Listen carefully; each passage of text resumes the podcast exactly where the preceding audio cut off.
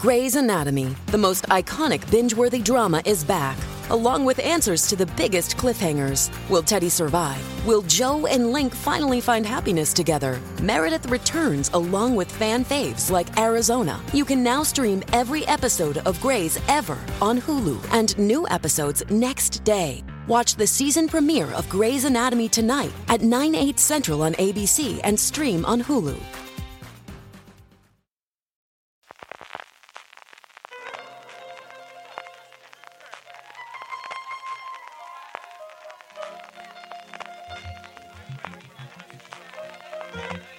Estás escuchando Fuera de Series con CJ Navas. Bienvenidos a el 2023 de Sky Showtime, el programa de fuera de series donde repasamos cómo le ha ido el año a la plataforma que más recientemente ha desembarcado en España. Las noticias más importantes, su evolución durante el año, sus principales estrenos, lo que más nos ha gustado en forma de top 5 y lo más esperado de cara al 2024. Yo soy CJ Navas y para hablar del 2023 de Sky Showtime me acompaña Juan Francisco Bellón. Juan, ¿cómo estamos? Pues muy bien, aquí preparado para hablar de la última gran llegada a la guerra del streaming y una de las más esperadas, porque yo recuerdo que era muy esperada con todo ese Sheridan verso.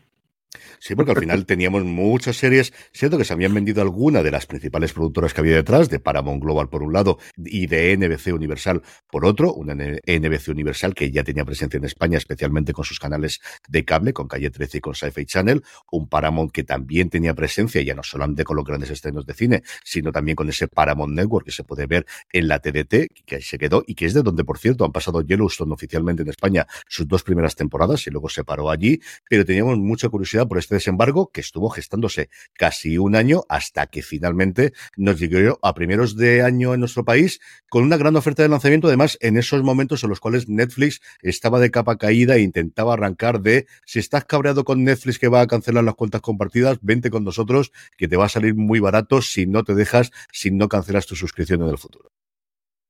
Hombre, es que qué ofertón, eh, tres euros al mes. Yo estoy suscrito desde el primer día y no, no cancelo. Ahora, ahora veremos, veremos qué tal. Llegaba con ese momento de 50% de por vida y llegaba con grandes estrenos, como decía Juan, sobre todo todas las series del Sheridan Verso, empezando por Yellowstone, lo que se había emitido en Estados Unidos a esta fecha, y los tenían todos, porque en Estados Unidos sabéis que hay el problema de que no están Peacock, 1883, Tulsa King, y luego unas series que tampoco habían llegado a nuestro país, como era La Oferta o The Offer, su versión original, Halo, que se habló muy poquito de ella, pero yo creo que la segunda temporada va a tener mucho más recorrido, luego muchos clásicos y algunas actuales, como Ley y Orden, y todas las películas y series clásicas de Paramount y Major of Kista, aunque no se me olvide también que siento que está un poquito más alejado del resto de las series de, de Taylor Sheridan, pero fue la primera gran que se abría del mundo más de, del oeste, ¿no? De las cosas que conocemos a caballos. Y luego, casi inmediatamente, cuando HBO Max decidió abandonar toda su producción europea en, en la antigua Europa del Este y también parar muchas de sus producciones españolas, recuperó todas esas series, como os digo, de Europa del Este y luego recuperó todo lo otro sin novedad y luego el caso más significativo que fue por H o por B, que además tuvimos a sus creadoras y su protagonista entrevistándolas en fuera de series, que estaba grabada yo su segunda temporada, que la tenía en un cajón HBO y que la rescató Sky Showtime para su estreno. Sí, y, y, además yo creo que luego la otra gran noticia que llegó fue un poquito esa falta de, de noticias, que es que nos quedábamos sin saber qué pasaba con las series que en teoría tenían que llegar, porque, jolín, era como la gran unión de, de todas las otras plataformas que quedaban por ahí desperdigadas y se creaba esta super gran plataforma para, para unarlos a todos. Era como el anillo único alrededor de, de, de, todos, de todas esas plataformas y sin embargo parece que llegaba todo lo de Paramount Plus, llegaba todo lo de, bueno, gran parte de NBC Universal, pero todo lo que era Pico, ahí es, yo creo que es donde ha habido el, el gran, bueno, no, no fallo, porque al final Pico que tiene su estrategia de, de se la vendo al mejor postor, pero claro, a uno le choca mucho que no te guardes tus grandes series para tu, tus grandes, eh, tu, gran plataforma y más cuando hay una lucha un poco, a ver, no encarnizada porque aquí no se está matando nadie, pero hombre, pero una batalla por el dinero, por tu atención y, y, al final, que es que esto va de esto, de, intentar llamar la atención de, de la gente, de la, los seguidores de series y, y que cada mes, hombre, que haya uno o dos estrenos como mucho, de gran peso, también he de decir que, no son malas series, que todo lo que suele llegar de, de Sky Showtime suele tener bastante relevancia, pero hombre, creo que un poco descafeinado si, si ha sido este año. Sí, yo creo que hay dos cosas fundamentalmente, como comentabas tú. Uno, que llega a cuentagotas y sobre todo que tarda mucho tiempo con respecto a su estreno en Estados Unidos, mm. que era una cosa que eso, en el mundo alrededor del cable podías aceptar y pues eso, que Evil se estrene tres meses después o un año después que se estrene en Estados Unidos, pues hace 20 años se aceptaba. Pero claro, en el mundo de los estrenos globales de Prime Video, de Apple TV Plus, por supuestísimo de Netflix, pues es una cosa que extraña y yo creo que la gente de nuestra burbuja que lee medios americanos, que está al tanto de las nuevas series que salen en Estados Unidos fundamentalmente, que es donde venden casi todos los estrenos. Aunque Paramount Plus está haciendo bastantes cosas en Europa recientemente, te extrañan muchísimos, ¿no? Y luego es cierto que ya eh, se puso la venda antes de la herida el director general de la compañía cuando desembarcó en Madrid para anunciarlo, diciendo de, ojo, que seamos una mezcla de NBC Universal y Paramount Global, no quiere decir que todo lo que se estrena en Paramount Plus y en, Pico, que en Estados Unidos, vaya a llegar aquí, porque le preguntaron, si yo no recuerdo mal, específicamente por Poker Face, y ya no es que dijo mm, Sebastián inmediatamente, es, no sabemos siquiera si la tendremos. Y finalmente la tuvieron, yo creo que porque ahí ya sí que había bastante reclamo, pero todas las series han llegado tarde y especialmente muchas que en Estados Unidos se estrenan en Peacock, que al final es una productora que es una empresa independiente, en ocasiones ni siquiera es propio del año universal, ya, todo lo que tú quieras, pero al final tú entiendes que si tienes esta plataforma con unión de las dos, es para al menos esas series traértelas, y varias de ellas nos han llegado recientemente a Movistar Plus. Sí, yo creo que ha sido eh, la plataforma de los contrastes, o sea, eh, muchas cosas buenas, y, otras no tan buenas, como es todo esto que comentabas tú, pero por otro tenía la gran serie que faltaba aquí en Europa, que era la serie más vista de Estados Unidos, eh, Yellowstone. Era la gran cosa, o sea, nos recordaba a tiempos eh, en las que no teníamos el streaming, en que aquí las series tardaban un montón en llegar, era de lo que se estaba hablando en Estados Unidos y era esa gran cosa que faltaba por llegar. Llegó eh, con un spin-off 1883 que yo mm, tengo lo más arriba posible en mi top de este año, seguramente. Eh, luego llegaba, o sea, a su vez, en, en, HBO estaban estrenando la gran adaptación de los videojuegos que era de Last of Us. Bueno, pues aquí tenían como a la rival directa, ¿no? Si una estaba con Sony, la otra era Microsoft y llegaba este Halo, que no estaba mal, pero estaba, creo que el problema de esta serie es que es una serie que necesitaba muchísimo más dinero, creo que para verse todavía mejor. Que tenía unos desenfoques dignos de épocas pasadas, de, de ríete tú, de aquellos desemboques, desenfoques para, eh, para que no se notaba, no se notase tanto la falta de dinero de, de Battlestar Galáctica y de este tipo de, de, series.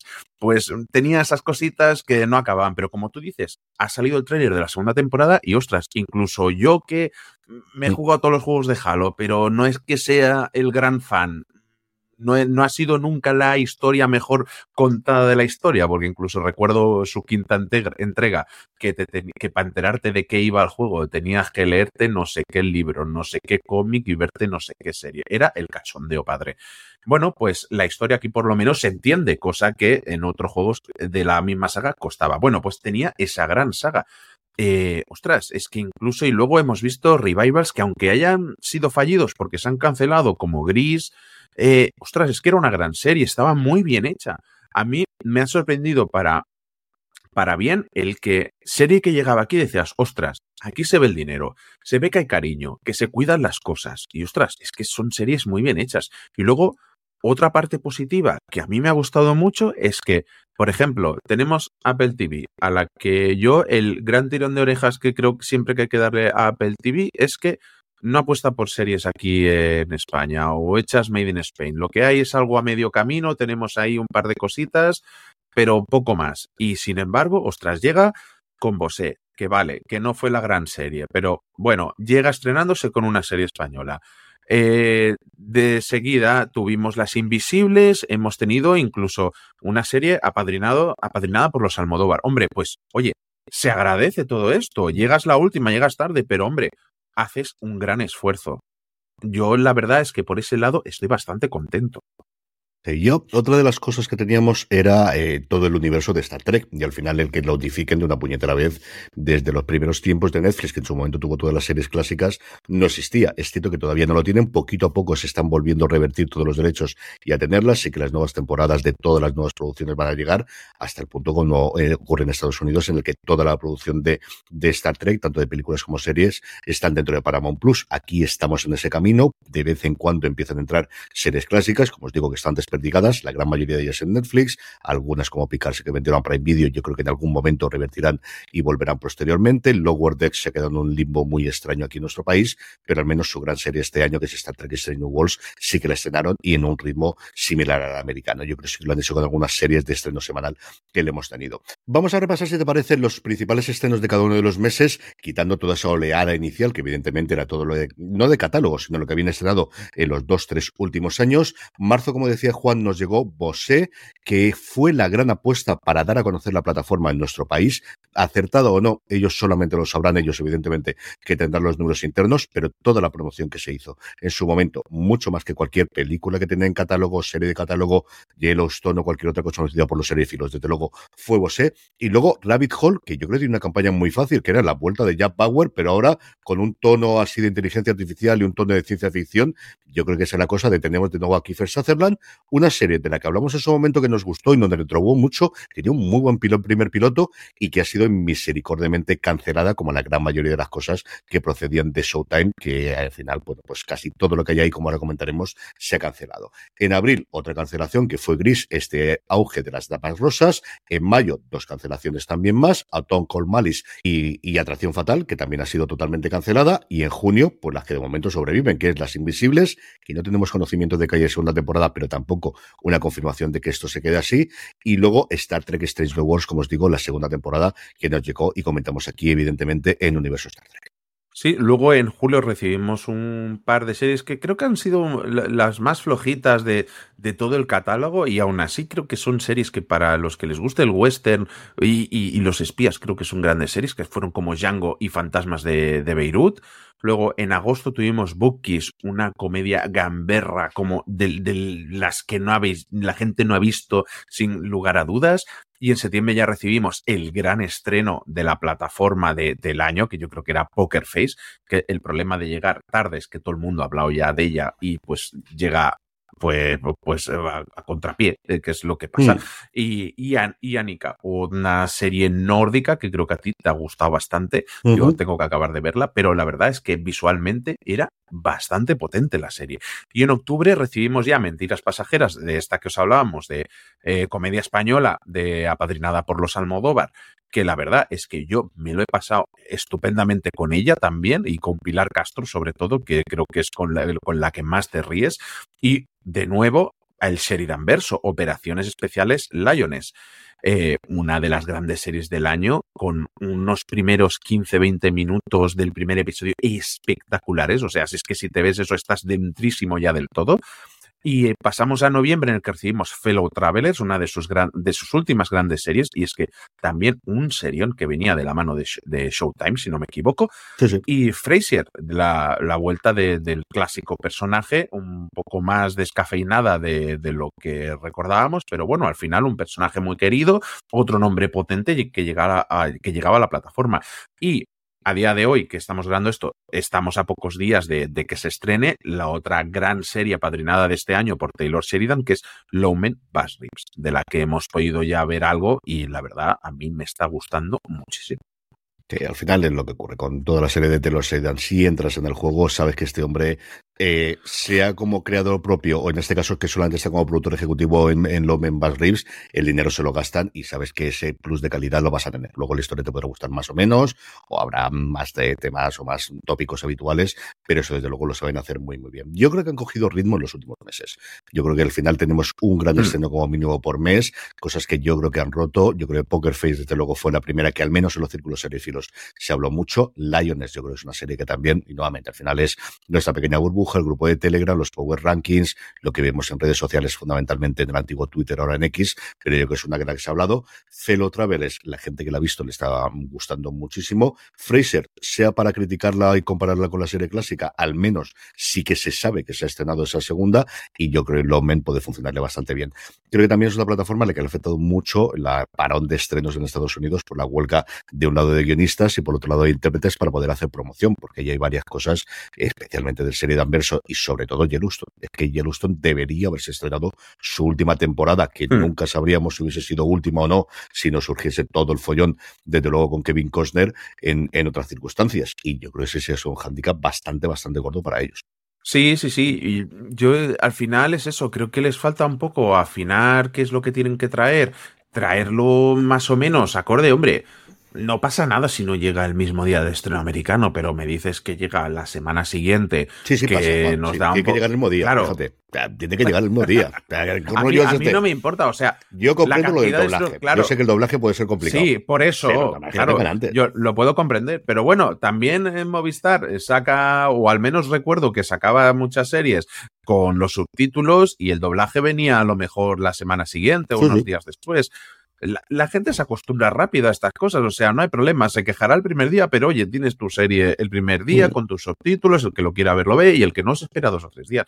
Me refiero, no pasa, yo le puedo dar ese margen de dos, tres días o de una semanita, pero ostras, es que claro, de, de varios meses, es que, es que a veces cuesta cuando tienes a todo Internet hablando de ella, eh, todo el mundo se la ha visto y, llegas el último a la conversación, pues hombre, para los que somos seguidores esas cositas pues no. Sí, y es, que, luego es un tema de pasta. Que luego es, un tema de, es un tema de, yo creo que tienen que tener el, la posibilidad de, o la ventana tiene que ser más barata si se compra una vez que se ha metido la, la serie completa en Estados Unidos que aquí, porque la gran mayoría de los casos estas series están grabadas y enlatadas ya antes, que no tienes ese problema del doblaje que tienes con la serie de 22, 23 episodios clásicas de, cadena en abierto americana, que es cierto que la entregaban con cuatro, tres, cuatro semanas antes de la emisión, y ahí sí que tienes que correr para el doblaje. Es que no quiero ni saber el follón que tiene que ser, o sea, de un conglomerado de empresas que a su vez se tienen que comprar a sí mismos mm. las series y todo. Es que, claro,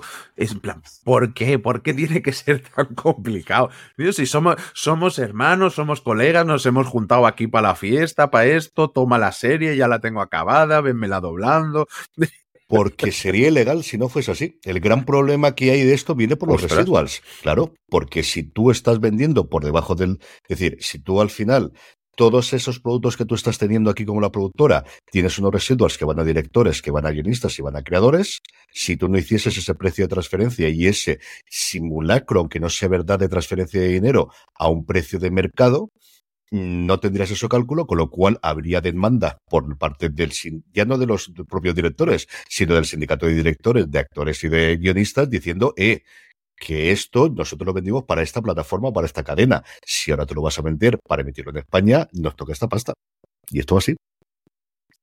Madre mía, no, al final es todo dinero, tío. Yo, el, único que no hace dinero soy yo, no me lo explico. Voy a tener que empezar a venderle un rato a mi hija, a mi mujer, cuando me la pase a mí, eh, me, le pago algo, cuando yo la llevo al parque, cuando ella la lleva al cole, pues nos, nos hacemos un intercambio a ver si así funciona. Vamos ya con nuestro top 5, un top 5 de la cantidad de series que se llegaron inicialmente, pero que yo curiosamente tengo casi todas de las que se han estrenado a posteriori. Mira que tuvo en ese momento, yo creo porque esas ya las tengo fuera del radar o fuera de la cabeza, porque ya las vi, sobre todo hablamos mucho de las series. Recuerdo que hicimos con Jorge y con Don Carlos un top 10 de las series que llegaron en ese 2023.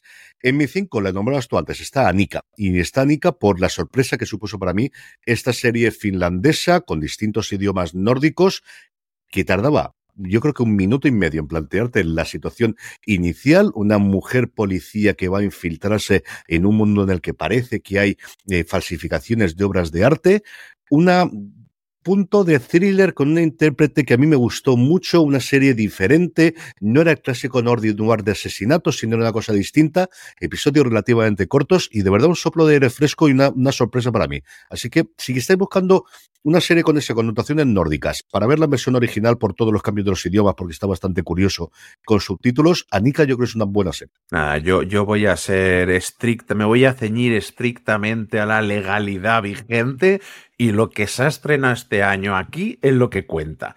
Así que en mi número 5, yo la que tengo es eh, la serie homónima de Pete Davison que hace de sí mismo, pero sin ser del todo él mismo, en el que teníamos a Eddie Falco, a Joe Pesci, a Brad Garner, eh, teníamos a, incluso a Rey Romano por ahí haciendo algún cameo. Bobby Cannavale haciendo una canallada de personaje en ese episodio. No recuerdo si era el segundo o el tercero, que era maravilloso en el que hace del, del tío de Pete Davison. Una serie canalla, gamberra, de como, como pocas he visto que a mucha gente tiró para atrás, incluso su primer episodio, que yo nunca lo entendí, porque es que el, los primeros 10 minutos son, ya, ya te está poniendo el tono de la, de la serie para toda la temporada y te la marca muy bien, ya sabes lo que va a haber el resto de la temporada. Y, ostras, una serie con la que me reí muchísimo. Algunos momentos un poco más de bajona, pero todo hecho para justificar la risa después. Para mí, mi número 5, claro. En mi 4 está Operaciones Especiales Lioness, es una serie que tenía todo para que me gustase desde el inicio, pero tiene un arranque, como decía Juan, que es espectacular y luego grandes interpretaciones, especialmente Zoe Saldaña. Al final está todo el mundo bien porque toda la gente que tenemos está muy bien, pero Saldaña es que está espectacular. Y mira que, tiene un personaje complicado, lleno de aristas, de estos que le gusta hacer. Personaje muy de las producciones de Telosredán femenino, ¿no? Y me ha gustado muchísimo lo que cuenta, lo que cuenta la serie, más allá de los casos y de la parte bélica y de todas las escenas de acción, su relación con el marido, su relación en casa, y intentar compaginar de una forma, ese conciliar la vida laboral y la vida eh, familiar, aquí que es corregida y aumentado, me ha gustado mucho Operaciones Especiales Lions. Eh, mi número 4, eh, Poker Face, la gran serie de Ryan Johnson y de Natasha Lyon, un Colombo con una vueltecita, con una especie de, de, superpoder en el que la protagonista podía ah, saber quién estaba mintiendo, pero no saber por qué. Y, una serie espectacular en el que cada caso es un capítulo, o sea, cada episodio es un caso independiente, pero bueno, con una trama de fondo que, lo va moviendo todo y que va moviendo a nuestra protagonista. Y luego, pues, jolín, con, ya, ya, lo he dicho, con Natasha Lyon, con Benjamin Pratt, con Adrien Brody, eh, con Ellen Barkin, Nick Nolte, eh, Joseph Gordon-Levitt, Rob Perman, es que es otra de esas series espectaculares. Lo que decíamos es que han llegado pocas, pero es que las pocas que llegan, mm. es que, madre mía, qué seriones. Mi tres es la oferta, y yo no soy un gran fanático como hay otros que yo conozco del padrino, pero me entretuvo muchísimo. Y es una serie con muchísimos defectos. Es una serie que se nota que está creada por el productor eh, y que lo utilizaron como asistente por el productor de El Padrino. lo ponen como el más alto, el más guapo, el más decisivo, el que siempre tiene el momento. Dicho eso, yo me entretuve muchísimo con ella. Matthew Good está sencillamente impresionante. A mí es un actor que siempre me ha gustado todo lo que ha hecho y me entretuvo muchísimo la oferta. Tiene momentos de comedia divertidísimos entre Mario Puzo, el personaje o el actor que hace, mejor dicho, de Mario Puzo y de Francis Ford Coppola, que hacen una pareja de, de verdad, de pareja loca del momento del desarrollo del guion del padrino que a mí me encantó. Así que la oferta, The Offer en su versión original, como digo, con todos los problemas que puede tener y yo los acepto, me entretuvo, me divertí muchísimo con ella, es la número 3 de mi top 5 de series de Sky La mía es tu número 4, Operaciones Especiales Lions, como decías, eh, una Zoe Saldana que está espectacular, en la isla de Oliveira eh, un descubrimiento también como actriz y un personajazo también, Jolín, con, con una tensión tan bien medida para una explosión en, Buah, es que, madre mía, es que qué inicio, qué finalazo, eh, qué valle por en medio también de, infiltración, de estas operaciones especiales, estas mujeres preparadas para infiltrarse, es, es una serie espectacular. O sea, de verdad, de aquello, una serie para verse con tu padre, disfrutarla. Yo estoy encantado con ella. Mi dos es la 4 de Juan, que es Poker Face. Y Poker Face era nuevamente, es igual que anteriormente con Lions. Era muy complicado que esta serie no me gustase por la gente que había detrás y por el planteamiento. Este misterio por caso inspirado en las series de, Colombo, de Se escrito un crimen. Y una serie que he disfrutado mucho porque a mi hija Charlotte le ha encantado. Y era de estas series que veíamos semana tras semana y que al final disfrutaba mucho con las andanzas de Natasha Lyon recorriendo Estados Unidos huyendo. Así que Poker Face, la serie que yo creo que rompió y que realmente se ha conocido mucho es lo que ocupa el puesto número 2 de mi top 5. Mi número dos es Yellowstone. Mm, vale que aquí de alguna manera se pudo llegar a ver alguna temporada, pero nunca acabó de llegar a ser un gran estreno. Y ostras, es que qué gran serie. Eh, es un drama de aquellos clásicos, pero en Montana con unos paisajes espectaculares, con Kevin Costner. Y para mí lo, lo mejor de la serie siempre es Kelly Riley. Menudo descubrimiento de actriz. Es que cada vez que sale ella hay dinamita en pantalla, en la trama y en todas partes. Es espectacular. Eh, si bien su última temporada creo que ha sido la más floja y, con todo lo que hemos tenido con las dimes y diretes entre su creador y su estrella protagonista, bueno, veremos a ver cómo acaba esta última temporada, a ver si no tiran por el hueco de un ascensor a Kevin Conner y, y se acabó. Ya veremos a ver, veremos a ver. Yo creo que se tiene que terminar porque ya han anunciado la fecha de estreno, pero todo puede cambiar y todo puede empeorar. En el puesto número uno, yo creo que para sorpresa de nadie que me conozco, que me escucha habitualmente, está Star Trek Strange New Worlds. Y es que esta segunda temporada, la primera ya fue buena, pero esta segunda temporada ha demostrado nuevamente que a Star Trek le funciona muy, pero que muy bien los episodios individuales, algo parecido a, Poker Face. Y no quiere decir que no se puedan hacer series lineales, porque la tercera de Picard, por ejemplo, yo creo que es una temporada magnífica, pero esta vuelta de los orígenes de lo que hizo grande Star Trek, esta de tener los personajes, de tener episodios que se centran en personajes, y sobre todo una temporada en la que se ha visto que el elenco de, de creadores y de guionistas están totalmente convencidos de lo que hacían. O sea, los tres episodios que tienen, de tonos totalmente distintos, de un drama durísimo, de una película de acción a lo Alien y luego de una, de una comedia y luego de un musical, porque se atreven a hacer un musical, en el mm, ámbito de los cuatro últimos episodios de la temporada es de gente que está muy segura de lo que está haciendo, que tiene la confianza plena, tanto en que va a llevarlo a cabo como en su elenco. Y una temporada que todavía está rodada en, saliendo de la pandemia y todavía comparte, con, además ves todos los las making offs y lo ves todos con la mascarilla. Así que Star Trek Strange New Worlds, una maravillosa serie, el gran punto de entrada día de hoy para la franquicia, para Star Trek. Si no habéis visto nunca nada y tenéis el apoyo siempre en nuestros programas en el universo Star Trek, en el que analizamos siempre todos y cada uno de los episodios. Y mi número uno es 1883, el spin-off de, el primer spin-off de, Yellowstone una miniserie que es una maravilla eh, estéticamente, la música, los actores Tim McGrath, Sam Elliott, Faith Hill, Isabel May, qué descubrimiento también de, de mujer la serie es poética, es dura, es sucia, es te, da esperanza sobre la vida, pero es triste a más no poder. Es que, madre mía, es que cada capítulo enganchado, yo no sé cómo no, no, recurría a otras vías para verla antes, pero me alegro de haber esperado la llegada de Sky Showtime.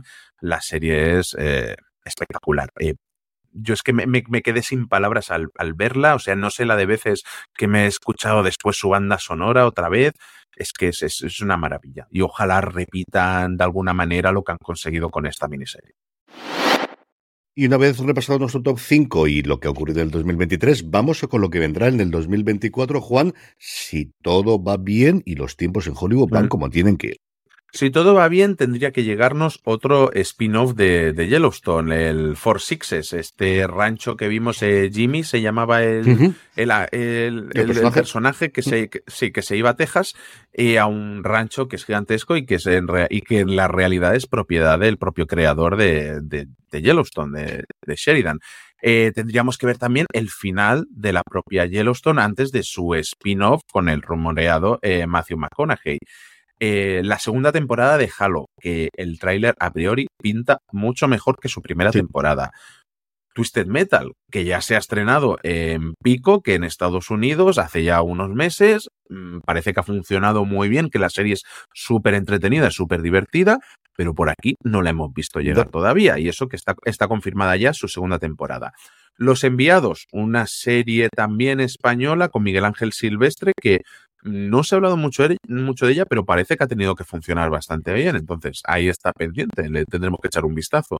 Y luego, segundas temporadas de 1923, Tulsa King, tendríamos que tener otro spin-off de Yellowstone por ahí, pero veremos a ver cuáles llegan este año, porque yo veo complicado que nos vaya, que tal y como están las fechas, si se tienen que rodar, aunque creo que mm, igual alguna de ellas no necesita tanto VFX y se puede, igual se puede adelantar, pero bueno, veremos, porque son producciones muy grandes. Y luego, grandes estrenos de cine, tienen que llegar Misión Imposible, Sentencia Mortal, parte 1, o la última de las Tortugas Ninja en Mutant Mayhem, que está siendo, fue un éxito en el cine y está incluso siendo un éxito en la venta Blu-ray, alquiler y todo. O sea que parece que les ha salido bastante bien. Sí, Paramount lleva unos años estrenando cosas muy interesantes a nivel de cine y al final esas sí que están llegando con los plazos y con los tiempos. Después aquí a Sky Showtime, pero sí que desde luego las están entrenando ahí en segunda ventana. Acabamos, como siempre, estos programas que estamos haciendo con nuestros deseos de año nuevo y nuestros propósitos personales para el próximo año. Juan, ¿qué deseo le damos a Sky Showtime? Yo que suba el ritmo de estrenos. Bueno, que suba el ritmo de estrenos y, que la gente se, que entre y que vea sus, series, porque creo que, que, es una gran plataforma que tiene alguna de, algunas de las mejores series de los últimos años.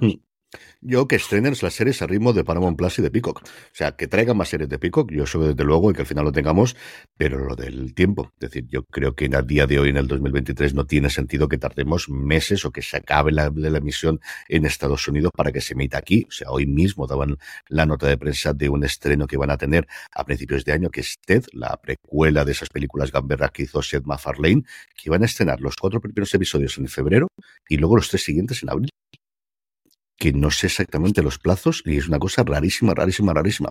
Bueno, chico, pues esto es lo que hay. Yo creo que lo que más se puede pegar a Estados Unidos para todos en este mundo global en el que escuchamos podcast, la gente que estamos metidos en esto, al final escucha podcast, escucha las noticias, eh, lee sobre todo esto, que Google Translator, aunque no domines inglés, Google Translator cada día te lo pone más fácil, yo creo que eso les, les perjudica porque al final tienen un run run alrededor que podrían aprovechar para sus series y que pierden absolutamente y totalmente. Sí, veremos a ver. Eh, yo, yo, espero, yo espero que tengan un mejor 2024 que un 2023. O bueno, mm. eso se lo desea a todo el mundo, la verdad.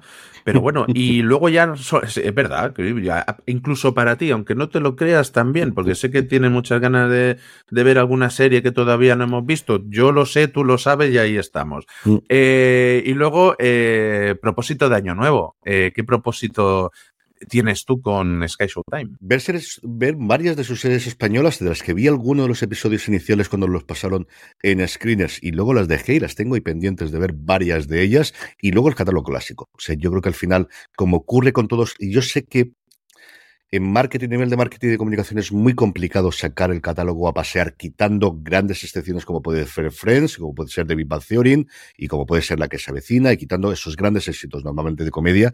Es muy complicado hacerlo. Pero es que precisamente de esas series tiene, tiene Sky Showtime.